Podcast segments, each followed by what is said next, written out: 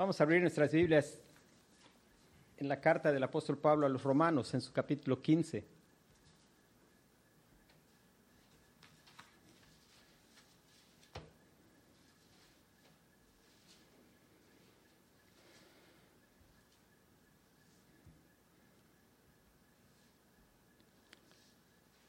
La palabra de Dios dice, así, así que los que somos fuertes debemos soportar las flaquezas de los débiles y no agradarnos a nosotros mismos. Cada uno de nosotros agrade a su prójimo en lo que es bueno para edificación, porque ni aun Cristo se agradó a sí mismo, antes bien, como está escrito, los vituperios de los que te vituperaban cayeron sobre mí, porque las cosas que se escribieron antes para nuestra enseñanza se escribieron a fin de que por la paciencia y la consolación de las escrituras tengamos esperanza. Pero el Dios de la paciencia y de la consolación os dé entre vosotros un mismo sentir según Cristo Jesús, para que unánimes a una voz glorifiquéis al Dios y Padre de nuestro Señor Jesucristo. Por tanto, recibíos los unos a los otros, como también Cristo nos recibió para gloria de Dios. Pues os digo que Cristo Jesús vino a ser siervo de la circuncisión para mostrar la verdad de Dios, para confirmar las promesas hechas a los padres y para que los gentiles glorifiquen a Dios por su misericordia, como está escrito. Por tanto, yo te confesaré entre los gentiles y cantaré a tu nombre. Y otra vez dice, alegraos gentiles con su pueblo. Y otra vez, Alabad al Señor todos los gentiles y magnificadle todos los pueblos. Y otra vez dice Isaías, estará la raíz de Isaí, el que se levantará a regir a los gentiles. Los gentiles esperarán en él. Y el Dios de esperanza os llene de todo gozo y paz en el creer, para que amudéis en esperanza por el poder del Espíritu Santo. Pero estoy seguro de vosotros, hermanos míos, de que vosotros mismos estáis llenos de bondad, llenos de todo conocimiento, de tal manera que podéis amonestaros los unos a los otros. Mas os he escrito, hermanos, en parte con atrevimiento, como para haceros recordar por la gracia que, que de Dios me es dada, para ser ministro de Jesucristo a los gentiles, ministrando el Evangelio de Dios, para que los gentiles le sean ofrenda agradable santificada por el Espíritu Santo. Tengo pues de qué gloriarme en Cristo Jesús en lo que a Dios se refiere, porque no os haría hablar sino de lo que Cristo ha hecho por medio de mí para la obediencia de los gentiles, con la palabra y con las obras, con potencia de señales y prodigios, en el poder del Espíritu de Dios, de manera que desde Jerusalén y por los alrededores hasta Ilírico, todo lo he llenado del Evangelio de Cristo. Y de esta manera me esforcé a predicar el Evangelio, no donde Cristo ya hubiese sido nombrado, para no edificar sobre fundamento ajeno, sino como está escrito, aquellos a quienes nunca les fue anunciado acerca de Él, verán, y los que nunca han oído de Él entenderán. Por esta causa me he visto impedido muchas veces de ir a vosotros pero ahora no teniendo más campo en estas regiones y deseando desde hace muchos años ir a vosotros, cuando vaya a España, iré a vosotros, porque espero veros al pasar y ser encaminado allá por vosotros, una vez que haya gozado con vosotros. Mas ahora voy a Jerusalén para ministrar a los santos, porque Macedonia y Acaya tuvieron a bien hacer una ofrenda para los pobres que hay entre los santos que están en Jerusalén pues les pareció bueno y son deudores a ellos, porque si los gentiles han sido hechos participantes de sus bienes espirituales, deben también ellos ministrarles de los materiales. Así que cuando haya concluido esto y les haya entregado este fruto, pasaré entre vosotros rumbo a España. Y sé que cuando vaya a vosotros, llegaré con abundancia de la bendición del Evangelio de Cristo. Pero os ruego, hermanos, por nuestro Señor Jesucristo y por el amor del Espíritu, que me ayudéis orando por mí a Dios, para que sea librado de los rebeldes que están en Judea, y que la ofrenda de mi servicio a los santos en Jerusalén sea acepta, para que con gozo llegue a vosotros por la voluntad de Dios, y que sea recreado juntamente con vosotros. Y el Dios de paz sea con todos vosotros. Amén. Vamos a, a meditar los primeros 13 versículos de este capítulo 15. El versículo 6 dice, para que unánimes a una voz glorifiquéis al Dios y Padre de nuestro Señor Jesucristo, para que unánimes a una voz glorifiquéis al Dios y Padre de nuestro Señor Jesucristo. Nuestro tema es la unidad para la gloria, unidad para la gloria de Dios. Para que unánimes a una voz glorifiquéis al Dios y Padre de nuestro Señor Jesucristo. Aquellos que por la gracia de Dios hemos sido salvados, por la gracia de Dios, aquellos que el Señor nos ha dado vida juntamente con Cristo, aquellos que hemos sido redimidos por su sangre, estamos siendo edificados como una sola casa espiritual. Tenemos una fe, tenemos un bautismo, un Dios y Padre que es sobre todos. El Señor Jesús oró por la unidad de la iglesia. Él oró para que aquellos que habían creído sean uno. Y recuerde, el Señor dijo en esto, conocerán todos que sois mis discípulos si tuvieres amor los unos por los otros. El apóstol Pablo usa varias figuras de que somos miembros los unos de los otros. Nosotros tenemos a Cristo, somos de Cristo y Él es nuestro y somos hermanos de sangre. Alguien ha dicho que la sangre pesa más que el agua y es un dicho que tiene sus, tiene sus acepciones.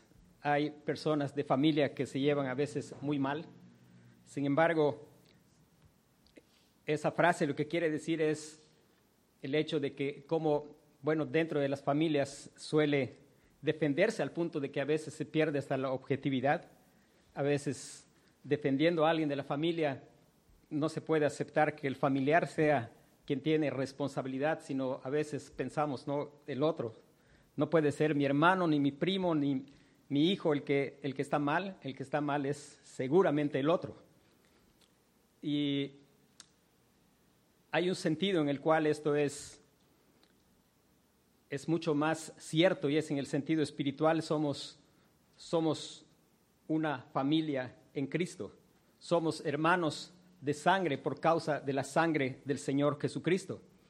Y el apóstol Pablo va a empezar esta, este capítulo 15. Bueno, recordarles otra vez, él no escribió por capítulos, por facilidad está dividido en capítulos. Él viene trayendo una idea que empezó a desarrollar desde el capítulo 14 y es el conflicto que existía en la iglesia de Roma, un conflicto entre unos hermanos que él había denominado hermanos débiles y otros hermanos fuertes. Generalmente el grupo de los hermanos débiles estaba conformado por aquellos que venían de un trasfondo judío, aquellos que habían estado habituados a guardar las leyes dietéticas del Antiguo Testamento y que a pesar de que todo eso había terminado porque había tenido cumplimiento ya en el Señor Jesucristo, algunos de ellos seguían teniendo la sensación de que estaban todavía sujetos a esas regulaciones es importante que yo les recuerde que ellos no estaban confiando en eso para su salvación. Ellos no estaban intentando enseñar que había que creer en Cristo y hacer algo más. Por eso el apóstol Pablo no los trata igual que a, los judaizantes que estaban en la iglesia de Galacia. Sencillamente ellos tenían sensibilidad en su conciencia. Ellos necesitaban estar mejor informados y ellos pues sentían que estaba mal que ellos participaran de ciertos alimentos. Y el apóstol Pablo, que también venía de un contexto judío, sin embargo, cuando empieza este capítulo 15, en el versículo 1, él dice así, así que los que somos fuertes debemos soportar las flaquezas de los débiles. Y el apóstol Pablo se identifica con los hermanos fuertes, en una manera sutil de decir a los hermanos débiles que ellos tenían que avanzar, que ellos tenían que crecer, que ellos tenían que estudiar la escritura e informarse de una manera mejor, que ellos tenían que desarrollar convicciones propias, que ellos no tenían que vivir por las convicciones de otras personas. Y el apóstol Pablo después llama a los hermanos fuertes, pero también a los débiles, a algo que él ha dicho antes, que es vestirnos del Señor Jesucristo, vestirnos del Señor Jesucristo.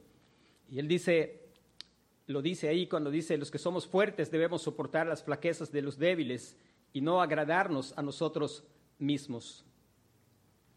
Soportar las fraquezas de los débiles y no agradarnos a nosotros mismos. Dice, cada uno de nosotros agrade a su prójimo en lo que es bueno para edificación. El apóstol Pablo nos está llamando a vivir nuestra libertad amando a nuestros hermanos que son débiles. El apóstol Pablo no dijo, bueno, hermanos, nosotros somos los fuertes. Así que los que somos fuertes, pues nosotros vamos a decir cómo tiene que vivir su vida la iglesia. Quizá algunos de nosotros hubiéramos hecho eso, pero el apóstol Pablo no hizo eso, ni permitió que los débiles hicieran una lista de regulaciones para controlar la vida en aquellas cosas que habían ya pasado porque habían sido cumplidas en la ley, o en aquellas cosas que no estaban reguladas específicamente en la escritura. Y el apóstol Pablo ni permitió que los débiles se enseñorearan de la libertad que tenemos en Cristo, ni tampoco que los hermanos fuertes presionaran a los hermanos débiles para vivir en contra de su conciencia. Y los llama a vivir para agradar al prójimo en lo que es bueno. Vivir para agradar al prójimo en aquello que es bueno para edificación. Hermanos, el apóstol Pablo no nos está llamando para vivir buscando la aceptación de las personas, para vivir para agradar a otros. Eso el apóstol Pablo lo escribió en la, carta a los Gálatas. Él está siendo específico en aquello que es para edificación de los hermanos. Porque si alguien vive para agradar a los hombres, no puede agradar a Dios. El apóstol Pablo dice en Gálatas 1.10, dice, pues busco ahora el favor de los hombres o el de Dios, o trato de agradar a los hombres, pues si todavía agradar a los hombres, no sería siervo de Cristo. No se puede vivir buscando agradar a los hombres y a la vez ser siervo del Señor Jesucristo. Alguna vez algún creyente puede ser puede ceder en esa tentación en el capítulo 2 de la carta del apóstol Pablo a los Gálatas hay una reprensión que el apóstol Pablo hizo al apóstol Pedro, porque pues se dio a la tentación, no de vivir para agradar en lo que es bueno para edificación, sino en buscar la aceptación de otras personas, el hacer algo simplemente para encajar dentro de un grupo, simplemente para tener mirada de aprobación de otras personas, eso no es lo que el apóstol Pablo está llamando aquí. Él está llamando a que vivamos para agradar al prójimo en lo que es bueno para edificación, en lo que es el no necesariamente vivir ejerciendo siempre nuestra libertad con tal de poder edificar, de vivir nuestra vida cristiana, no como máquinas demoledoras, sino vivir nuestra vida y nuestra libertad cristiana como máquinas de edificación construyendo, construyendo. Y dice después el apóstol Pablo nos llama a mirar al Señor Jesucristo. Y dice, porque ni aun Cristo se agradó a sí mismo, antes bien, como está escrito, los vituperios de los que te vituperaban cayeron sobre mí. La figura más fuerte que se puede tener de alguien que vivió no para agradarse a sí mismo, de alguien que aceptó recibir las burlas y el rechazo de toda la humanidad contra Dios, él estuvo dispuesto a ofrecer su vida en sacrificio y aceptar sobre él todo aquello que era contra Dios. Y la, la figura de comparación es fuerte, porque si Cristo hizo eso, no podemos nosotros disfrutar nuestra libertad, aunque algunas veces la podamos disfrutar sin ejercer. Y después dice, porque las cosas que se escribieron antes, está refiriéndose a justo el pasaje que está mencionando, que es un pasaje que está en el Salmo 69, 9, que es un pasaje que habla abundantemente de la obra del Señor Jesucristo. Y dice, porque las cosas que se escribieron antes para nuestra enseñanza se escribieron, a fin de que por la paciencia y la consolación de las escrituras tengamos esperanza. El apóstol Pablo aquí nos está llamando a una vida de entrega a la palabra de Dios. Nosotros sabemos que por la palabra es que nosotros, es por la palabra que nosotros podemos tener fe, es por la proclamación del Evangelio, es por oír la palabra de Dios que viene la fe. Pero note que el apóstol Pablo nos llama a que por la palabra nosotros podemos tener esperanza. Y es justamente porque por la palabra nuestra fe es edificada. Por oír la palabra de Dios nosotros tenemos el don de la fe, pero es a través de la fe que nosotros tenemos esperanza. El que no tiene fe en el Señor Jesucristo, pues está sin esperanza y sin Dios en el mundo. Hermanos, la, la escritura, la palabra de Dios, este no es un libro que registra las cosas que Dios ha dicho en el pasado. Este libro es la palabra viviente de Dios que sigue siendo tan vigente como en el pasado. Alguien ha dicho que si usted quiere oír la palabra de Dios en forma audible, pues lea la Biblia en voz alta y usted va a escuchar la voz de Dios en forma audible. Y es importante que nosotros podamos estar recurriendo vez tras vez a la escritura. Y lo sabemos, en la mañana estábamos estudiando aquellos que son siervos del Señor, que pueden adorar al Señor, han probado que Dios es bueno. Y una manera de que se manifiesta que han probado que Dios es bueno es que ellos están hambrientos de la palabra de Dios. Y hermanos, a menos que no tengamos esperanza, nosotros no podemos tener amor. Alguien sin esperanza está imposibilitado de amar. Podemos amar porque somos un pueblo con esperanza. Cristo mismo es nuestra esperanza de gloria. Y después el apóstol Pablo está hablando con los hermanos y de pronto él hace algo que nos enseña algo que es bien importante que prestemos atención, porque de pronto él se está dirigiendo a los hermanos y de pronto está orando.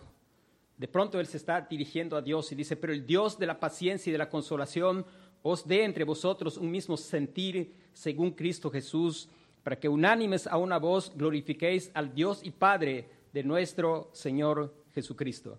El apóstol Pablo sabe algo y por eso él no simplemente está exhortando a los hermanos, sino él los está llamando porque él sabe que la unidad es una obra sobrenatural de Dios. Los hombres pueden hacer clubes sociales. La gente en los clubes sociales se asocian. Por ejemplo, hay gente que le gusta tener autos Volkswagen Sedan y hacen sus clubes de los bolchos, porque tienen algo en común y ellos se juntan. Otros hacen, se juntan porque tienen el mismo nivel socioeconómico, entonces tienen algo en común. La gente hace clubes sociales, pero solo Cristo hace iglesia. Solo Cristo hace iglesia. Solo Cristo puede unir personas que no tienen absolutamente nada en común, pero hay algo en común y es la sangre del Señor Jesucristo. Aquellos que han sido comprados por precio. Damos gracias a Dios porque el pueblo de Dios se identifica en cualquier lugar. Personas de diferentes culturas que de otra manera jamás nos habríamos aceptado. Pero de pronto podemos aceptarnos porque Cristo hace iglesia, porque la obra de la unidad que glorifica a Dios es obra sobrenatural de Dios el Dios de la paciencia y de la consolación, os dé entre vosotros un mismo sentir según Cristo Jesús. Pablo está orando porque él sabe con toda claridad. No se trata simplemente de, llamar a los hermanos, sino se trata de clamar para que el Señor haga una obra sobrenatural por el Evangelio. Solamente Dios obrando en los corazones puede producir esa, unidad. Solamente cuando Él nos ha hecho conscientes de quiénes somos. Y el apóstol Pablo va después de, de hacer este llamado, más bien de hacer esta oración, porque Él tiene claridad de que una unidad, una armonía, como la descrita en el Salmo 133, donde dice, mirad cuán bueno y cuán delicioso es habitar los hermanos juntos en armonía. Y él sabe que esto no es algo que puede hacer el hombre, eso es algo que es obra sobrenatural de Dios, es algo que tenemos que rogar a Dios, es algo que tenemos que clamar al Señor y solo Él va a producir en nosotros un mismo sentir que no es un mismo sentir porque de pronto estamos de acuerdo. Los hermanos no tenían por qué estar todos de acuerdo en todas las cosas que no eran esenciales. Ellos podían tener opiniones diferentes sobre cosas no esenciales, pero podían tener un mismo sentir según Cristo Jesús. Y entonces dice, unánimes a una voz, glorifiquéis al Dios y Padre de nuestro Señor Jesucristo. Esto es algo que el Señor Jesucristo dijo cuando dijo, en esto conocerán todos que sois mis discípulos, si tuviereis amor los unos por los otros. Después, el apóstol Pablo nos llama, porque recuerde que el, asunto no estaba solo de un lado. Los hermanos débiles estaban juzgando y condenando a los hermanos fuertes, y los hermanos fuertes estaban menospreciando aquellos hermanos débiles. Estaban siendo insensibles para con ellos. Y el apóstol Pablo llama a todos y los llama a recordar. Él está orando porque es una obra sobrenatural, pero él los llama a recordar el Evangelio. Hermanos, es por el Evangelio que nosotros podemos tener verdadera unidad y armonía para la gloria de Dios. Versículo 7 dice, por tanto, recibíos los unos a los otros como también Cristo nos recibió para gloria de Dios. Recibíos los unos a los otros, como también Cristo nos recibió para la gloria de Dios. Hermanos, el entendimiento que nosotros tenemos del Evangelio se muestra en la relación que tenemos los unos para con nosotros. hermanos, al final de cuentas, si hay algo que nosotros tenemos que orar, es que el Señor nos haga crecer cada día en el entendimiento del Evangelio. ¿En base a qué es que Cristo nos recibió? Cristo nos recibió en base a nuestras obras. Cristo nos recibió en base a nuestro desempeño. Cristo nos recibió en base a quién es nuestro linaje. Si nosotros somos linaje físico de Abraham, y nosotros sabemos por el Evangelio, por esta misma epístola, que la base de nuestra aceptación no tiene absolutamente nada que ver con eso. La base de nuestra aceptación es que hemos sido, justificados. Romanos capítulo 5, versículo 1, justificados pues por la fe tenemos paz para con Dios por medio de nuestro Señor Jesucristo. La base sobre la cual nosotros hemos sido recibidos es la base de la justificación por la fe en la obra y en la persona del Señor Jesucristo única y exclusivamente. Por eso Él nos recibió. Y el llamado es a recibirnos. ¿Y qué tanto entiendo del Evangelio es, yo puedo recibir a un hermano con sus deficiencias? Si yo no puedo recibir a un hermano con sus deficiencias, es que hay un problema en mi entendimiento del Evangelio. Si Él me recibió no en función de mi desempeño, él me recibió no en función de alguna buena obra que hubiera en mí, sino me recibió por el puro afecto de su voluntad, por la obra del Señor Jesucristo. Él me recibió por pura gracia. Recuerde, cuando pensamos en la elección nos mueve a adorar a Dios. Y pensar en la elección y adorar a Dios es pensar en el Evangelio es pensar en aquel que tiene misericordia de quien quiere tener misericordia. Es pensar en aquel que nos amó aun cuando nosotros éramos sus enemigos. Antes que nosotros le buscáramos, Él nos buscó. El poder recordar si Él no nos hubiera elegido a nosotros, nosotros jamás le hubiéramos elegido a Él. Es poder recordar que nosotros creemos, y no es que Él nos salvó porque vio que íbamos a creer. No nos creamos esos cuentos, esos son cuentos que no tienen nada que ver con la escritura. Nosotros creemos porque Él nos eligió, de lo contrario, nunca íbamos a creer. Nacimos en incredulidad. Es la característica del corazón de los descendientes de Adán y Eva incredulidad, creer la mentira antes que la verdad. Así que el apóstol Pablo está llamando aquí, haciéndonos recordar la unidad. No se persigue en sí mismo la unidad. El llamado no es a que nos propongamos a estar unidos. El llamado es a que busquemos el Evangelio, a que nos tengamos deleite en el Evangelio, a que clamemos al Señor para que Él nos dé una visión de lo que es el Evangelio, que nuestro entendimiento del Evangelio pueda ir de más en más, en crecimiento. Y cada vez nosotros podamos reflexionar y pensar en lo que significa Cristo murió por mí. Recuerde que lo que ya mencioné, el, el conflicto era entre aquellos, aquellos que eran hermanos débiles eran los que pensaban que había que cumplir todas esas regulaciones de la ley y los hermanos fuertes en su mayoría eran los gentiles que no tenían algún problema con eso. Y en el versículo 8 el apóstol Pablo dice, pues digo, pues os digo que Cristo Jesús vino a ser siervo de la circuncisión para mostrar la verdad de Dios, para confirmar las promesas hechas a los padres y para que los gentiles glorifiquen a Dios por su misericordia. Y el apóstol Pablo está recordando que si bien estos hermanos están aún en debilidad, aún sienten raro el hecho de que pueden participar de todos los alimentos, porque lo que Dios ha limpiado no hay que llamarlo más inmundo. No obstante, él, está recordando cómo, por qué es que los gentiles no tenemos que guardar nada de eso y nunca tuvimos que guardarlo. Y la razón es porque Cristo lo hizo por nosotros. Él cumplió toda la ley por nosotros. Si usted recuerda, Él nació de mujer, nació bajo la ley, Él fue presentado, Él fue circuncidado, Él, fue, él hizo todo lo que la ley demandaba. Y el apóstol Pablo está recordando a los gentiles, Cristo Jesús fue de ese pueblo de los judíos.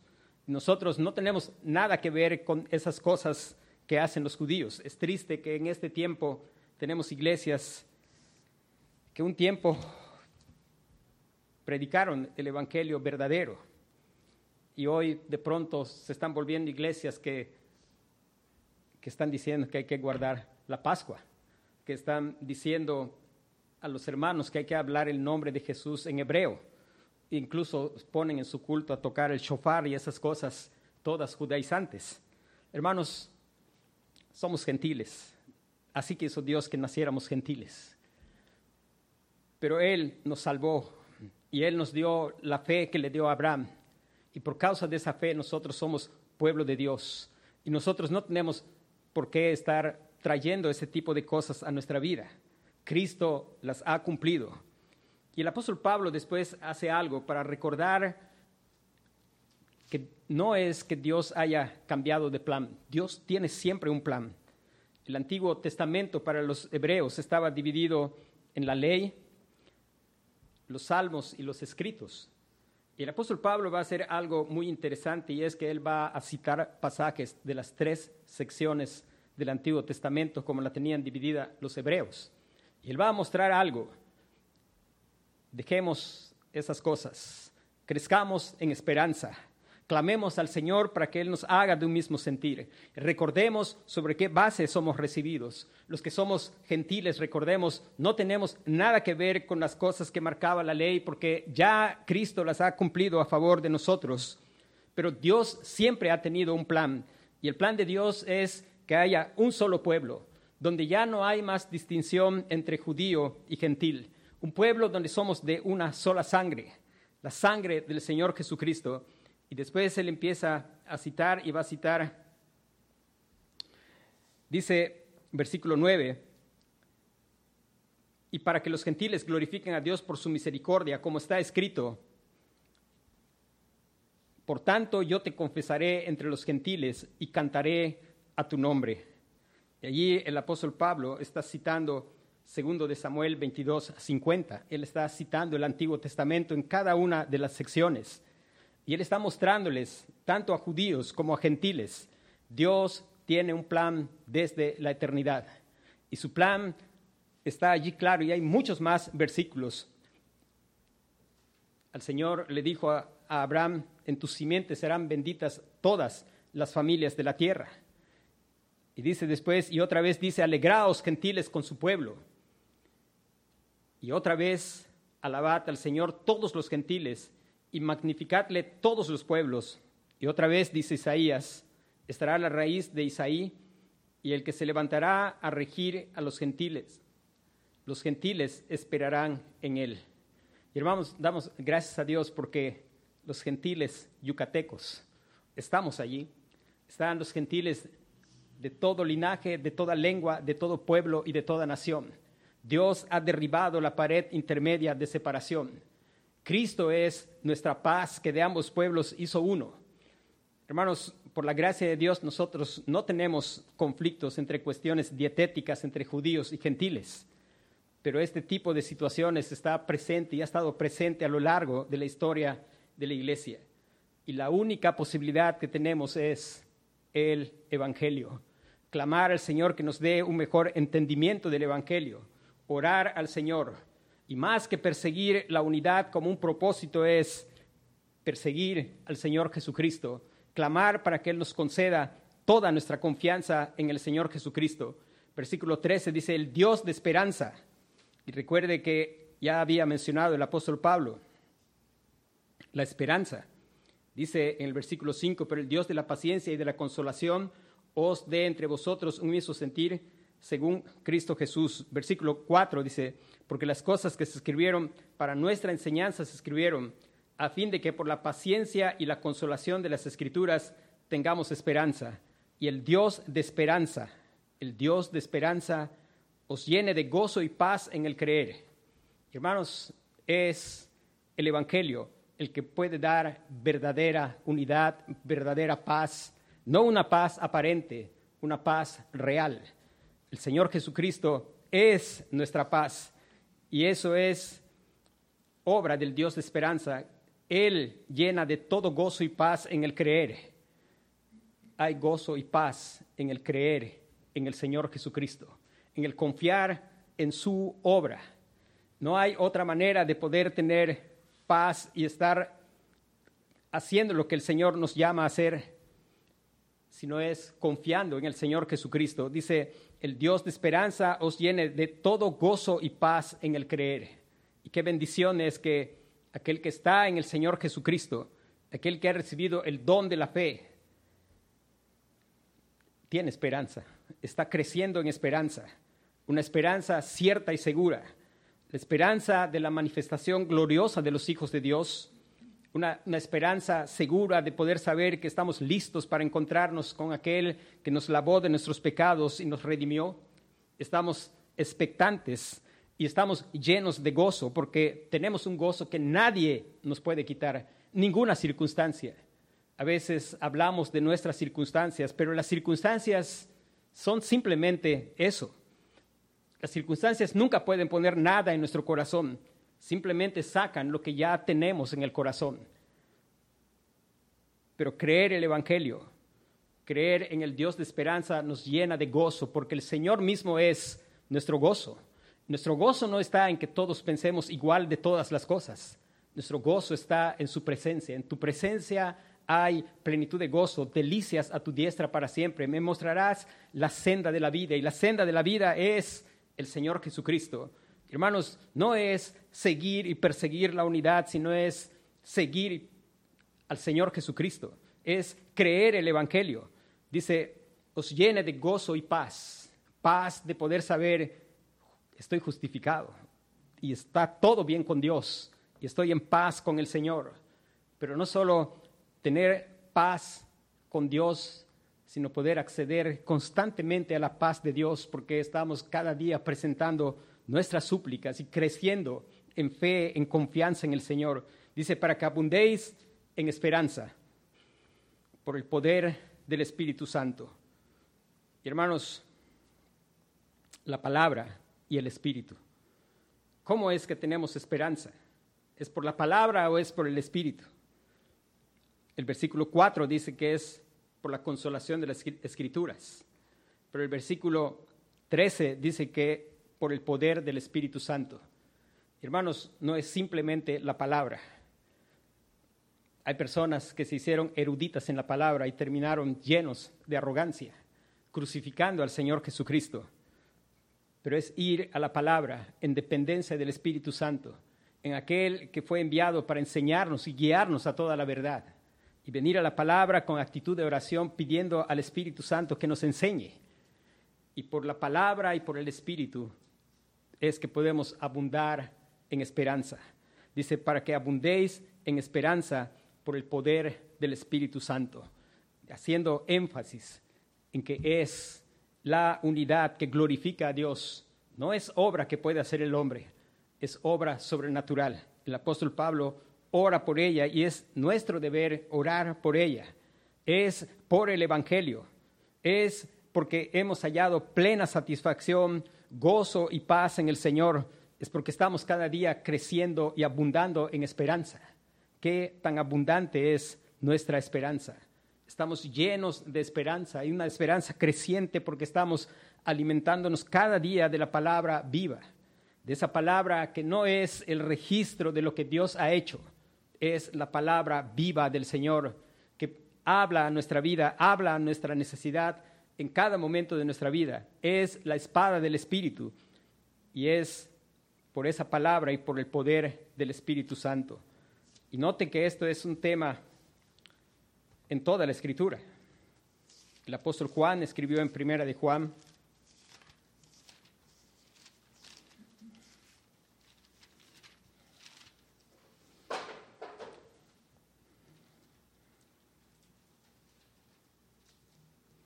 capítulo 1, versículo 1 al 4, dice, lo que era desde el principio, lo que hemos oído, lo que hemos visto con nuestros ojos, lo que hemos contemplado y palparon nuestras manos tocante al verbo de vida. Está hablando del Señor Jesucristo, la palabra viviente. Dice, porque la vida fue manifestada y la hemos visto y testificamos y os anunciamos la vida eterna, la cual estaba con el Padre y se nos manifestó. Dice el apóstol Pablo, lo que hemos visto, lo que hemos oído, eso os anunciamos, para que también vosotros tengáis comunión con nosotros, unidad, perfecta unidad y armonía. Dice, ¿por qué? Por el Evangelio. El apóstol Juan no está soñando en tener unidad. La unidad solo hay, solo Cristo hace iglesia. Dice, lo que hemos visto y oído os anunciamos, para que también vosotros tengáis comunión con nosotros. Y nuestra comunión verdaderamente es con el Padre y con su Hijo Jesucristo.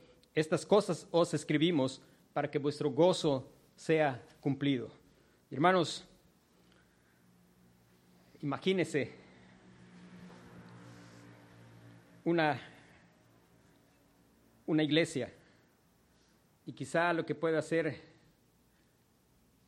una iglesia en el tiempo de hoy, una iglesia, por ejemplo, en Israel, donde haya palestinos y haya israelitas Solo Dios puede hacer iglesia por el Evangelio. Los hombres pueden hacer clubes sociales.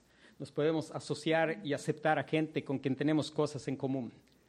Pero Cristo une a aquellos que probablemente no tendrían absolutamente nada en común. Dentro de sus discípulos estaba Mateo, un recaudador de impuestos, y estaba, estaba uno que era un celote, que era humanamente hablando, esos no podían verse, pero eran los discípulos del Señor Jesucristo. Y hermanos, que Dios obre por su evangelio, que anhelemos cada vez su evangelio, que el Señor nos haga recordar en base a qué es que soy acepto para con Dios, en base a qué es que el Señor me ha recibido como su hijo y que ninguno de nosotros se equivoque y piense que hemos sido aceptados en base a algo en nosotros. Es que hemos sido aceptados únicamente sobre la base de la fe en la obra perfecta del Señor Jesucristo, justificados por la fe sola. Recuerde Romanos capítulo 5, versículo 1.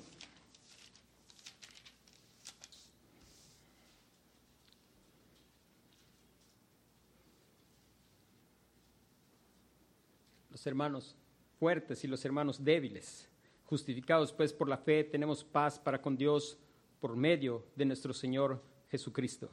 Y no olvidemos, ni hay que estarnos juzgando porque hemos sido justificados, ni menospreciando, ni condenando, porque ninguna condenación hay para los que están en Cristo Jesús.